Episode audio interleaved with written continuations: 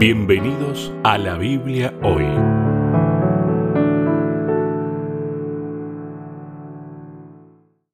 Una vez más, nos encontramos en la Biblia hoy. Está con nosotros el pastor Sebastián Martínez. ¿Qué tal, Sebastián? ¿Bien? Hola Lucho, bien, bien, realmente bien. Perdón que pregunte y responda yo mismo casi, pero casi que sé la respuesta. No, bien, bien, bien, bien. Disfrutando, realmente disfrutando del clima, ¿no? Este descenso de temperatura que tuvimos esta semana fue un alivio ¿Verdad? grande, grande, grande para todos, creo, ¿no? Bien, bien. Bueno, pero hay que ir acostumbrándose. En esta zona ya es tiempo de que lleguen las temperaturas más altas. Es verdad, es verdad. Pero siempre es bueno, ¿no? Disfrutar de la primavera como primavera y no como un verano sofocante, También. como fueron los días domingo y lunes pasado, creo que fueron los días que- de mayor calor, Sí, por lo menos en esta zona de Argentina, ¿no? exacto. Tal vez esto tiene que ver con que no tampoco podemos ver las cosas como deberíamos estar viéndolas. Esta situación que se da, por ejemplo, de, de las temperaturas, del clima, de los cambios, de los desastres que hemos visto en, diferentes lugares, porque no es exclusivo de la Argentina esto de los incendios, por ejemplo, ¿no? Pero un montón de situaciones así, a veces me, me he puesto a pensar, ¿cómo lo ve Dios a eso? ¿Desde qué perspectiva? Desde su mirada. Porque nosotros lo vemos tal vez como eh, desastres ecológicos, digo, como el daño que nosotros le hemos hecho al planeta. O lo simplificamos con, ¿qué clima? Esto no es lo mismo que antes.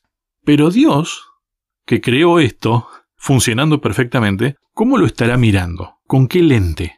Claro. Esto es a causa de qué? Es interesante, ¿no? Nom- Nombraste un montón de palabras que nos sirven claramente como introducción a esta semana, donde vamos a hablar los ojos de Jehová, los ojos del Señor, la cosmovisión bíblica. Mm. ¿Qué es cosmovisión? Cosmovisión es Mm. cómo miramos el cosmos. Es la Claro. visión que tenemos del mundo. Claro. Y todos tenemos una visión del mundo. O sea, primero tenemos que definir esto. Nadie es neutral acá. No estamos hablando de una cuestión este, religiosa siquiera. No, pero nadie es neutral en esto. Nadie puede decir, bueno, no, yo no opino de esto porque no tengo una mirada. Sí, sí, claro, tienes una mirada. Hablando de esto de, de Dios, todos usamos algún tipo de lente. Yo suelo usar mucho el lente de sol cuando salgo, porque el sol me, me- me afecta mucho a los ojos. Entonces suelo usar mucho lente de, de sol. Y cuando no los tengo, eh, me siento incómodo. Y claro, miro siempre con los lentes de sol. Y no todos han sido iguales. Perdí un par de, de- de lentes, anteojos en realidad, porque lentes son los que tienen aumento. Eh, perdí un par de anteojos que eran un modelo muy clásico que se llama Clipper o aviador se le dice, Ajá. pero este era un modelo más grande. Yo tengo cara grande. Pasa que como soy alto, disimulo mi tamaño de, cabeza, de cara, porque algunos creen que tengo cara chiquita, pero no. Entonces mis lentes eran más bien grandes y eran de un color bordó. Ajá. Yo me sentía sumamente cómodo con eso y, y por años miré la vida de color bordó y realmente me sentía muy cómodo con esos anteojos de sol. Cuando no los tuve, realmente los extrañé. Hoy uso más bien de color negro, pero extraño mis anteojos de color bordo. ¿Por qué decimos esto? Porque todos miramos la vida con un color diferente. Y hay algunos colores que nos permiten estar más cómodos. Totalmente. A mí ese bordó Ujú. eran unos lentes este, de, un cristal muy bueno, muy bueno. Era vidrio, vidrio y de una calidad muy buena. Yo estaba muy cómodo y realmente para manejar, para todo, me eran muy útiles. O sea, hay que tener una, una buena mirada y para poder vivir. Exactamente. Yo en este, en este caso uso este ejemplo que, que es un ejemplo real, hasta me animaría a buscar alguna foto y mostrarte, Lucho, porque no, no alcanzaste a conocer esos. No, no, no. No, no, los perdí antes de, de- de mudarme a Entre Ríos, de volver a Entre Ríos, pero los extraño. Y claramente todos tenemos una, un lente de algún color que nos hace mirar la vida de una manera o de otra. Pero a mí me parece que es diferente entender la idea de los ojos de Dios, porque Dios no tiene lentes, Él tiene ojos. A nosotros las lentes o los anteojos son el- elementos externos que nos ayudan a mirar mejor, a ver mejor. Pero Dios directamente ve bien con los ojos, no necesita ningún oculista que le recete nada. No necesita lentes Dios, claramente, y, y- Y, y esa es la, la mirada que uno quisiera o debiera aspirar a tener, ¿no? Sí, y no es tan complicado, ¿no? Porque a veces creemos que es complicado no entender esa mirada de Dios. Y los complicados somos nosotros en realidad. Porque al tener varios lentes puestos, y muchas veces Exacto. tenemos más de uno, nosotros queremos decirle a Dios cómo debe mirar o, o- o- o queremos explicar cómo mira Dios. Y eso es sumamente difícil e imposible. Nosotros no podemos, no tenemos la capacidad de entender a Dios. Entonces, deben haber personas ahora que aunque crean en Dios, tienen una mirada de un Dios de una manera. A ver, Dios es el mismo siempre, pero cuando uno nos mira con los lentes del Antiguo Testamento parece un Dios mucho más duro, más celoso, más, más guerrero, más sanguinario. Y no es el mismo Dios que pareciera que se nos describe en el Nuevo Testamento. Ahora, perdón, pero esta serie de temas está encuadrada dentro de la educación. Entonces, el tema de hoy sería aprender a mirar como Dios mira. Exactamente. No, no, quiere decir que vayamos nosotros a mirar como Dios mira, sino que aprender cómo es que Dios mira. Exactamente. Y creo que fundamental para todo esto es darnos cuenta que todos tenemos una mirada y que hay cosas en esa mirada que de alguna manera nos afectan la mirada general. A ver si me explico. Si uno se crió en un entorno donde, no sé, a ver, eh, la gente creía en X cuestiones. Por ejemplo, en México, a mí me llama mucho la atención en México la celebración para el Día de los Muertos, por ah, ejemplo. Sí, sí, sí. Toda esa cultura, bueno, hace un tiempo salió una película en dibujos animados que hablaba precisamente de esto y mostraba ¿no? todo lo que ellos hacen. Entonces, quieran o no, esa cosmovisión que puede tener el pueblo mexicano y otros tal vez en el mundo sobre la muerte, afectan la mirada que nosotros tenemos de Dios. Porque la Biblia habla de la muerte de otra manera. Y Dios tiene otra mirada para la muerte. Entonces, quieras o no, todas las cuestiones que nos han ido pasando a lo largo de nuestra vida van afectando la cosmovisión y por lo tanto afectan a, la mirada que tenemos de Dios. Bueno, algo que hemos mencionado tantas veces, eh, nuestras culturas tienen ese pensamiento griego.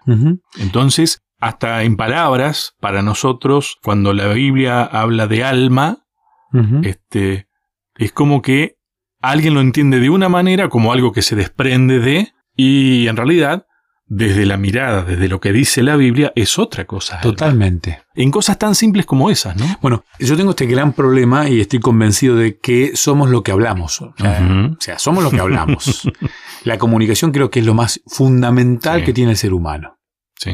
Estoy convencido de esto. Y cuando hablamos mal, muchas veces tiene que ver porque o pensamos mal, no tenemos recursos para, para, pensar. Yo creo que es solamente la comunicación, el vocabulario, lo que nos genera inclusive hasta el pensamiento. Y muchas veces mi tema con, mi hijo adolescente es, no importa lo que vos pensás de lo que vos decís cuando querés dar un mensaje, importa cómo te lo va a recibir el otro el mensaje. Por más que vos hayas dicho esto y vos creías que al decir esto el otro va a entender, tenés que asegurarte que el otro capte el mensaje, si no el mensaje no tiene sentido. Yo creo que ahí es donde hay un gran error de la humanidad, ¿no? Nosotros malinterpretamos un montón de cuestiones porque no tenemos las mismas capacidades ni tenemos los mismos lentes y ahí es donde vamos distorsionando la imagen de Dios. Ahora, lo interesante es que uno puede aprender. Yo trato de evitar la palabra alma porque es probable que muchos de los que escuchen puedan llegar a tener una interpretación tradicional de lo que es el alma. Totalmente. A menos que quiera despertar el tema y dar una explicación al respecto. Pero sí es cierto que yo me crié o me eduqué con esa forma de ver las cosas y pude aprender que alma es otra cosa. Total. Es lo que dice la Biblia. Ser viviente. Qué interesante, porque el, el, ejemplo que vos estás citando es uno de lo fundamental para todo esto, ¿no? Porque respecto a una mala visión de una palabra, sale una mirada, una cosmovisión completamente diametral, opuesta a Dios. A ver, malinterpretar la palabra alma y quitarle el sentido bíblico por el sentido griego, nos termina derivando en, algo totalmente opuesto a lo que Dios nos enseña.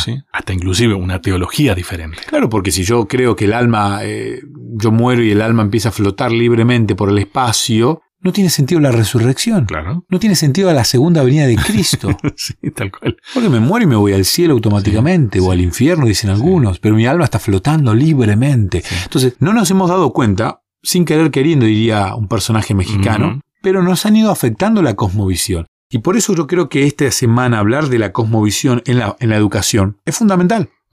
Es fundamental porque nosotros padres, tíos, abuelos, podemos influenciar la cosmovisión en los más pequeños. Pero primero nosotros debemos ver, a ver, ¿cuántos lentes tengo puesto yo que me están afectando la manera de mirar a Dios? Por ejemplo, teología de la prosperidad. Hablamos del programa anterior.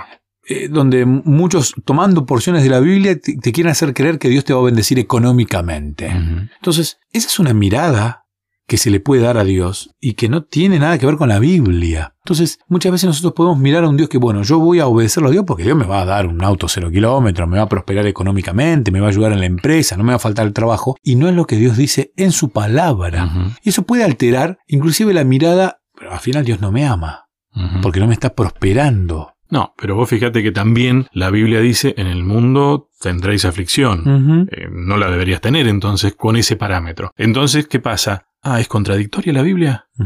Y ahí decidís vos qué creer también. ¿no? Exactamente. Bueno, interesante, ¿no? El texto bíblico que ni siquiera lo hemos mencionado, porque No. nos embalamos en esto de la cosmovisión, pero había que definir qué Sí, es me- me cosmovisión. parece que es importante, sí. Proverbios 15.3 dice, los ojos de Jehová están en todo lugar, Ujú. mirando a los malos y a los buenos. Qué interesante, ¿no? Este, los ojos de Dios mirando a todos. Te guste o no te guste, Ujú. aceptes o no aceptes, creas o no, está. Vos fíjate que a ese texto lo escuchás y tal vez hablamos en el próximo bloque de esto, ¿no? Pero ya le pusimos mirada. Total. ¿Cómo son esos ojos de Dios? ¿Sí? Te propongo la primera pausa. Ya seguimos.